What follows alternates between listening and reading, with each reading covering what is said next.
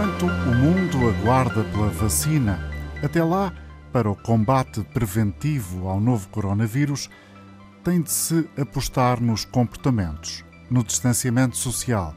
São as melhores armas. Mas há quem aposte noutros caminhos, ou melhor dito, aposte em paralelo com estes caminhos na descoberta dos fármacos e de tratamentos em ambiente hospitalar.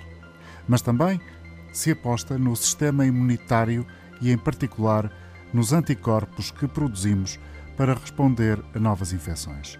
Mas anticorpos não quer dizer que estejamos a falar de imunidade. Não são sinónimo de imunidade. Até porque a sua duração, a duração dos anticorpos, pode ser ainda menor do que aquilo que se sabia. Há recentes estudos, vários, que ainda não sendo definitivos, ou se quisermos, podemos considerá-los estudos preliminares, que indicam que os anticorpos à Covid-19 não têm grande sobrevivência, particularmente no caso das pessoas infectadas que tiveram sintomas leves do novo coronavírus ou até não tiveram nenhum sintoma. Isabel Aldir, médica infecciologista, começa por responder neste episódio a esta pergunta. Esta realidade da duração dos anticorpos ser escassa, ser diminuta, não é uma boa notícia? Não, isto a, a, a confirmar-se quer dizer que a pessoa pode apanhar a doença mais do que uma vez. Dou-lhe um exemplo. Nós apanhamos varicela ou sarampo e sabemos que ficamos protegidos, ficamos imunes para o resto da nossa vida, não voltamos a apanhar de novo aquela doença. Se os nossos anticorpos produzidos para este novo vírus não forem duradouros, isso quer dizer que a pessoa pode apanhar agora, pode apanhar daqui a três meses, pode apanhar daqui a um ano. Eh, e isso não é de facto uma boa notícia. Não é uma boa notícia eh, e, inclusivamente, pode até comprometer eh, a eficácia de uma futura vacina. É algo que nós não sabemos, é algo que se está internacionalmente a estudar, mas que uh, é, é, visto uh, com alguma preocupação. Há algum medicamento que é, por exemplo, utilizado para o VIH-Sida que tenha demonstrado já capacidade de resposta uh, de alguma eficácia perante a Covid-19? Não. Há medicamentos que estão a ser estudados, mas que ainda não sabemos se são ativos ou não eh, contra este vírus. Um dos medicamentos que está a ser estudado é de facto um medicamento que nós utilizamos para tratar uh, o, o, VIH, mas que não temos a certeza se ele de facto tem um efeito benéfico uh, no, no Covid. Não há nenhum tratamento eficaz para este vírus. E, portanto, e como o ditado diz, mais vale prevenir que remediar. E prevenir é não nos expormos, não apanharmos a doença. Quais são as preocupações maiores eh, que a senhora tem enquanto médica infecciologista relativamente à Covid-19? Há que ter consciência de que a doença não terminou. Não estamos com a situação controlada como gostaríamos de, de ter. Tudo aquilo que nos foi pedido e todas as medidas, nós devemos mantê-las, não facilitar. Ou seja, estamos a tratar de uma doença que se transmite de pessoas para pessoas. Se nós nos afastarmos uns dos outros, a doença, o vírus, não tem essa capacidade de se transmitir. E, portanto, distanciamento social. Afastar-nos implica não transmissão da doença. E esse é um aspecto que eu acho que é fundamental termos todos consciência. A doença existe, está aí, está na rua, todos os dias. Como é que nós podemos ajudar? Afastando-nos um dos outros, tendo uma boa etiqueta respiratória, como já disse, usar as máscaras quando indicado e fazermos uma higiene das mãos. Estamos a tratar de uma doença que é altamente contagiosa, que é uma doença nova e, portanto, não há no nosso organismo qualquer preparação para combater que é uma doença que não tem nenhum tratamento Não há nenhum tratamento específico para este vírus e que não temos vacina. E, portanto, a única forma que nós temos de nos proteger é de facto respeitando aquilo que é dito desde o primeiro dia. E isso era bom que uh, não nos esquecêssemos. Até que ponto a Covid-19 não pode ser uma doença encarada de um ponto de vista egoísta?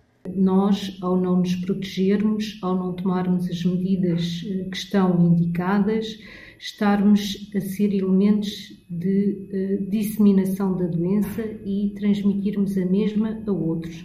E isso tem uh, implicações muito mais sérias, desde logo uh, por sermos responsáveis por adoecer um, um, outro indivíduo, portanto, ultrapassa a nossa decisão individual e eu acho que isso é algo que nós temos que ter consciência. Nós temos os nossos direitos, mas com os direitos vêm também os nossos deveres. E os nossos direitos e a nossa liberdade termina onde começa a liberdade do outro e a gente tem que ter isso presente e respeitá-lo. E portanto, eu posso comigo fazer e tomar as minhas decisões, mas não posso de maneira nenhuma prejudicar terceiros com as minhas decisões. E esta uh, dimensão tem nesta doença uma importância uh, muito grande. Como avalia a menor preocupação dos mais jovens relativamente à Covid-19? os jovens maioritariamente têm casos uh, benignos, casos mais assintomáticos, e isso pode, em parte, justificar uh, algum do comportamento que se tem visto nas últimas semanas. Acresce aqui outra questão, que é uma questão muito importante, que não é exclusiva só do Covid-19, é que muitas vezes nós achamos que, porque conhecemos a pessoa, porque somos amigos da mesma, que uh, estamos protegidos e, eh, e que há de certeza que o meu amigo não tem a doença, portanto não tenho que me preocupar. Eu sei que ele está bem, não tem nada e uh, baixamos um pouco a guarda. Ora, estas doenças são doenças que têm essa capacidade de nos enganar. Muitas vezes a pessoa nem sequer tem consciência de que está doente, não tem qualquer sintoma, mas tem o vírus e tem a capacidade de o transmitir. E, portanto, o facto de nós conhecermos outras pessoas, de sermos amigos de há muito tempo, de andarmos juntos na escola, de serem nossos parceiros, não nos dá qualquer imunidade e, portanto, não podemos, não devemos nunca uh, abdicar de nos protegermos. Os jovens que, em alguns casos, estiveram reunidos em festas ilegais ou estiveram presentes em grandes ajuntamentos, estiveram nos últimos dias na mira das autoridades de segurança, na mira dos políticos. Mas eles, os jovens, não têm a culpa toda pelo aumento dos casos novos de infecções. Ricardo Mexia, médico de saúde pública, deixa, no entanto, que os mais novos têm que ter a consciência que precisam de ter cautelas. É essa a mensagem Ricardo Mexia sublinha. O que tem acontecido em Portugal nos últimos tempos, em que notoriamente a, a idade do, dos infectados é, é, bastante mais baixa do que numa fase uh, inicial, é bem o espelho dessa, dessa situação. E, portanto, uh, os mais jovens uh, têm riscos também, têm riscos de severidade. Temos assistido à escala mundial também já uma mortalidade associada a estes grupos etários e, portanto, não devem menosprezar o risco correm quando se encontram, quando se juntam e que não tomam, de facto, as devidas uh, cautelas. E, portanto, já há um conjunto de atividades que uh, se podem realizar. E, portanto, essas, se forem adotadas as medidas de diminuição da disseminação da doença, podemos fazê-las com uma razoável segurança. Não são isentas de risco, mas têm um risco menor. Outras atividades que não estão previstas e que de facto acarretam riscos mais elevados, devem um, ser impedidas, não se devem realizar. E, portanto, os mais jovens aqui têm também um papel uh, a desempenhar, precisamente porque temos constatado que há efetivamente uma, uma concentração de pessoas regular em diversos contextos, em diversos locais, e que eh, é contraproducente para o momento em que estamos. É que a implicação possível é que, perante essas atividades e perante o aumento do número de casos, o que pode ter que acontecer é que algumas das atividades que até já estávamos a poder fazer podem ter que ser eh, novamente restringidas. E, portanto, isso obviamente ninguém deseja, nem os próprios jovens. E, portanto, têm que perceber que há aqui implicações para esses comportamentos. Do seu ponto de vista, o que justifica os ajuntamentos de jovens em festas que violam claramente a lei e colocam a saúde deles e de outros em risco por não cumprirem as regras de segurança sanitária? Eu acho que nada justifica, ou seja, não, não é desculpável que isso possa acontecer. Agora, o que sabemos, todos, não é? é que estivemos aqui durante largas semanas eh, com grandes restrições às nossas atividades, às nossas liberdades, àquilo que gostamos de fazer, e, portanto, eu percebo que as pessoas se queiram juntar.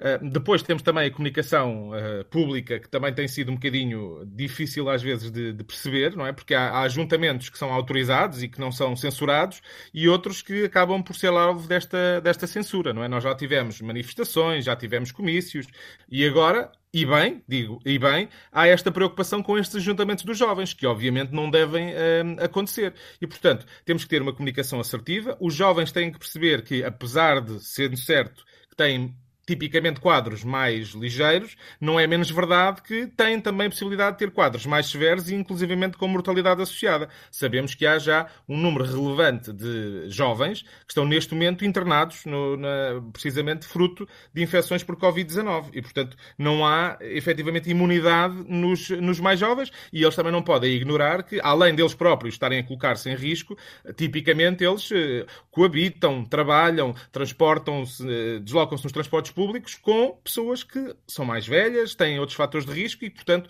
estão a colocar também essas pessoas em, em risco. Em pleno verão, o risco de contágio diminuiu se compararmos, por exemplo, com o mês de fevereiro ou de março? Se nós compararmos o dia de hoje com o, digamos, o fevereiro, nós não temos mais armas, eh, não temos soluções para o Covid-19. Ou seja, nós não temos uma vacina, eh, temos alguma, aprendemos alguma coisa do ponto de vista da abordagem terapêutica da, da do Covid-19, mas ainda assim não temos pleno sucesso e, apesar de hum, termos tido já alguns casos, estamos muito longe de ter imunidade de grupo. E, portanto, eh, se o risco era elevado em fevereiro ou em março, se quando começámos a ter os primeiros casos, hum, ele hoje não é diferente. E, portanto, eu acho que essa, essa, essa digamos, esta, esta mudança no pensamento das pessoas é que é preocupante, porque as pessoas interpretam que a situação já, já passou, já está resolvida. Não está. E, portanto, o que nós temos que assegurar é que conseguimos, e é porque é importante também para o país, retomar um conjunto de atividades, económicas e outras, que permitam que haja uma retoma da, da, da nossa vida, do nosso funcionamento em sociedade. Mas isso não quer dizer que possamos voltar a fazer exatamente o que fazíamos até janeiro não é? portanto, não estamos assim tão diferentes do que estávamos em março. As pessoas é que têm uma percepção, se calhar, de risco que não corresponde à realidade. Mas eu acho que é importante que tenham a percepção clara de que continuamos em risco. Desde a última semana de junho, os ajuntamentos na região da Grande Lisboa são novamente reduzidos para 10 pessoas. Quem organize ou participe em aglomerações que não sejam permitidas pode incorrer em crime de desobediência e ser multado as multas podem ser pesadas. 19 freguesias da área metropolitana estão com medidas mais restritivas por causa do elevado número de novos casos de Covid-19. E nestas freguesias vigora o dever cívico de recolhimento.